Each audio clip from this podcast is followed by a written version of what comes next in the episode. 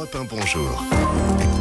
Alexandre Lemaire. Bon, ré- bon réveil à 5h14 avec l'histoire dingue de Valérie Darmon. Euh, Valérie, c'est vous qui partez euh, à la pêche cette semaine euh, des histoires les plus improbables, on va dire. Puisqu'on parle d'aller à la pêche, justement, euh, Valérie, vous ne nous parlez pas ce matin d'un poisson d'avril.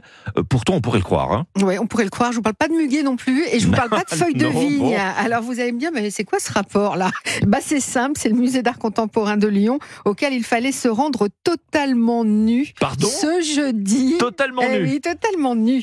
Voilà, de 18h30 à 20h pour le visiter. Vous auriez tenté l'expérience d'aller visiter euh, une expo, vous totalement nu Euh, pas certain, pas certain. Ouais, moi, moi, je trouve que la performance est assez jolie. J'adore C'était le principe. c'était- Voilà, moi aussi, je n'aurais pas, j'aurais pas participé à l'expérience, mais j'ai adoré l'idée. Alors c'était l'exposition Incarnation, le corps dans la collection, qui se tenait, et donc il y avait déjà une première tentative à la sucrière en mars dernier Oui. à Lyon. hein. le MAC avait décidé de rappeler donc la Fédération française de naturisme Rhône-Alpes pour organiser cet événement, et ça a marché parce qu'il y avait plus de 200 personnes qui se sont prêtées à l'expérience. Le MAC, musée d'art contemporain, donc on, le, on le précise, mais quelle drôle d'idée, euh, Valérie. Le problème, quand on va visiter une exposition nue, c'est de pouvoir se concentrer sur, euh, non pas sur sa, sur sa situation du moment, mais sur les œuvres qu'on va admirer. Mais on fait partie de l'exposition. Ce jour-là, vous auriez été une œuvre d'art. C'est Alors, quand même sympa une fois dans écoutez. une vie, non Je sais pas, la vie n'est pas finie.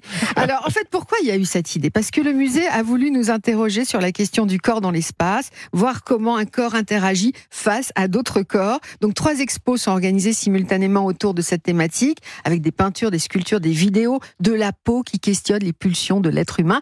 Alors, on appelle ça du naturisme urbain, en fait. C'est la seconde fois à Lyon que le naturisme s'invite dans la ville. Oui, d'habitude, c'est plutôt à la plage. hein. C'est souvent à la plage, Le les plages naturisme urbain, en général, ça se finit au poste de police. C'est ça. Mais d'habitude, on va dans les forêts. Voilà, on c'est plus intime. Là, c'est plus exposé. C'est le cas de le dire. Alors, il y avait déjà eu le Palais de Tokyo à Paris en 2018 qui avait fait euh, euh, visiter une expo qui s'appelait Discord Filles de la nuit en tenue d'Adam. hein. C'était toujours, c'était l'association des naturistes de Paris qui l'avait mis en place avec euh, le musée. Durant le Covid, pied de nez ou pas, l'exposition Lit de Funès s'était visitée entièrement nue à la Cinémathèque. La seule pièce de tissu obligatoire à l'époque, et c'était drôle, ça avait été le masque chirurgical ou alternatif.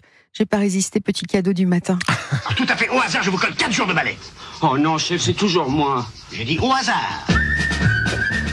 Vous avez reconnu Bah oui, Voilà, les gendarmes de les Saint-Tropez. gendarmes de Saint-Tropez. Louis de Funès, bien sûr. Je vous retourne la question. Valérie Alban, vous, vous tenteriez, vous, l'expérience Carrément. Une expérience Ah comme oui, ça? carrément Carrément. Oh là là, la courageuse du studio Du Moi, tac pas au du tac. tout, pas du tout, moi